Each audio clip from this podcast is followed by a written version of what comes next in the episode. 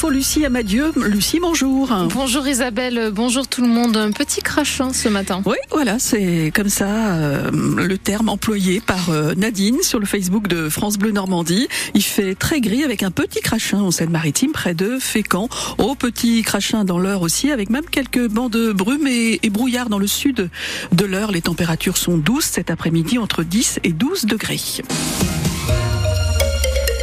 nouvelle technologie vient améliorer la vie des malades. À l'occasion de la journée mondiale de lutte contre le cancer, France Bleu Normandie a rencontré une patiente qui utilise Curti.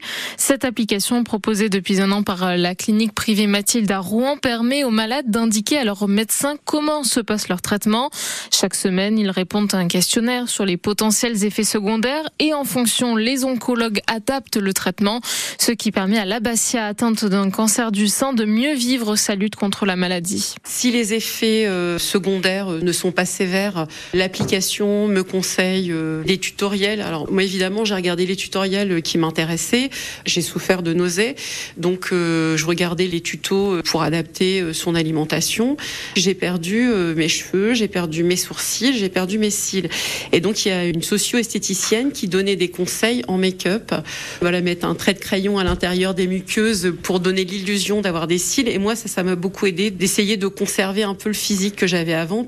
Et par contre, si les effets secondaires sont sévères, je suis rappelée par l'infirmière coordinatrice euh, qui peut euh, m'orienter vers mon médecin traitant, me proposer un examen complémentaire euh, de type prise de sang ou alors adapter mon traitement. Voilà. Donc pour moi, c'est un outil supplémentaire aux soins qu'on reçoit dans le cadre d'un cancer. Le cancer qui a progressé dans notre pays, le nombre de cas a doublé depuis 1990 et il devrait même encore augmenter de près de 80% d'ici 2050. C'est le deuxième adjoint de la Bouille qui a donné l'alerte. Avant-hier, il se promenait avec son chien en bord de Seine quand il a aperçu un corps dans l'eau.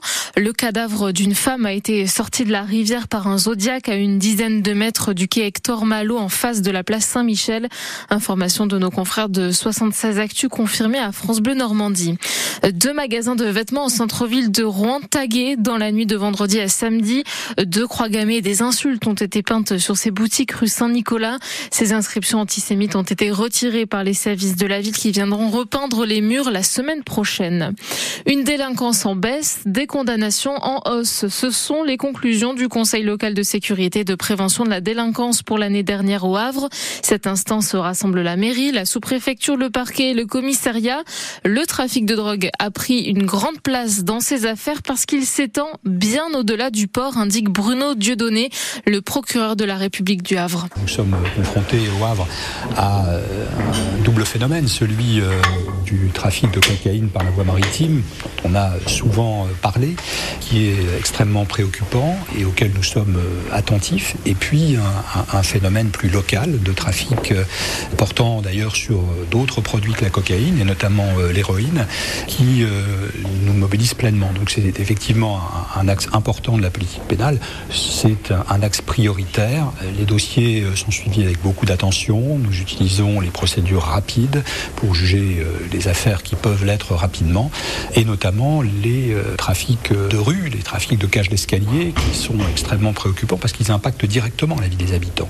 Et donc nous tâchons de donner des réponses pénales rapides et adaptées pour lutter contre ce phénomène. L'année dernière, 59 trafics de drogue ont été démantelés au Havre. France Bleu Normandie 8h04, on passe au sport et au foot avec ce nouveau déplacement à l'extérieur pour le hack. Les footballeurs havrais jouent à Monaco pour la 20e journée de Ligue 1.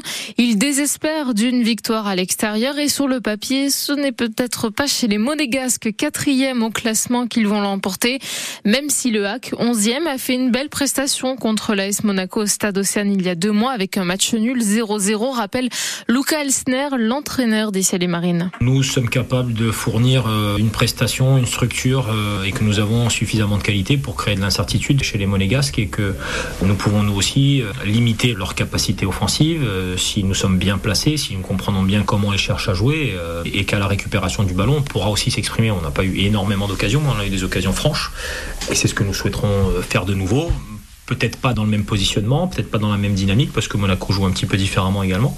Mais voilà, on a, on a montré qu'on était capable et c'est un vrai défi de préparation, euh, relativement intéressant aussi pour le staff de préparer ce match-là. Et j'ai hâte de voir ce que ça va donner. Coup d'envoi à 13h du match entre l'AS Monaco et le HAC. C'est à suivre en intégralité sur France Bleu Normandie dès midi 45 avec François Manoury et Théophile Pedrola. Les footballeuses, elles du HAC, se sont imposées hier face à Saint-Etienne, 4 à 2.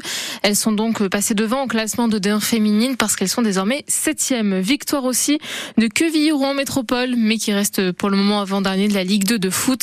Les Normands ont battu Laval aussi 4 buts à 2 hier. Et Lucie, on rappelle avec plaisir que les Normands ont brillé hier soir jusqu'à la Star Academy. Oui, puisque c'est Pierre qui a remporté la 11e édition du télécrochet sur TF1. Le chanteur de 21 ans s'est imposé face au Béarnais, Julien, sous les encouragements de ses fans réunis dans la salle des fêtes de Villedieu-les-Poils dans la Manche où il vit, Pierre Coquelin. Dans la salle, Pierre est partout et surtout dans le cœur de ses supporters. On a fait une pancarte, on a des t-shirts et même on a un ballon. Morgane a 7 ans. Quelqu'un euh, qui est comme nous, euh, il vient d'une petite ville et il fait des choses grandes. À chaque apparition de Pierre, c'est l'effervescence. Des fans tous charmés par le timbre de voix du jeune sourdin à l'image de Marie, venue exprès de Nantes. Bah Pierre, déjà, il est super humble. Il se rend pas compte du talent qu'il a. Il est guitariste, il fait du piano il a une voix de ouf. Les chansons s'enchaînent, Prince, Michel Jonas ou bien encore Ce qu'on était, sa propre chanson qu'il interprète avec le chanteur d'Adjou. J'aimerais garder le meilleur de ce qu'on était. Et je sais qu'ailleurs t'iras Puis vient le grand moment où la salle explose. On est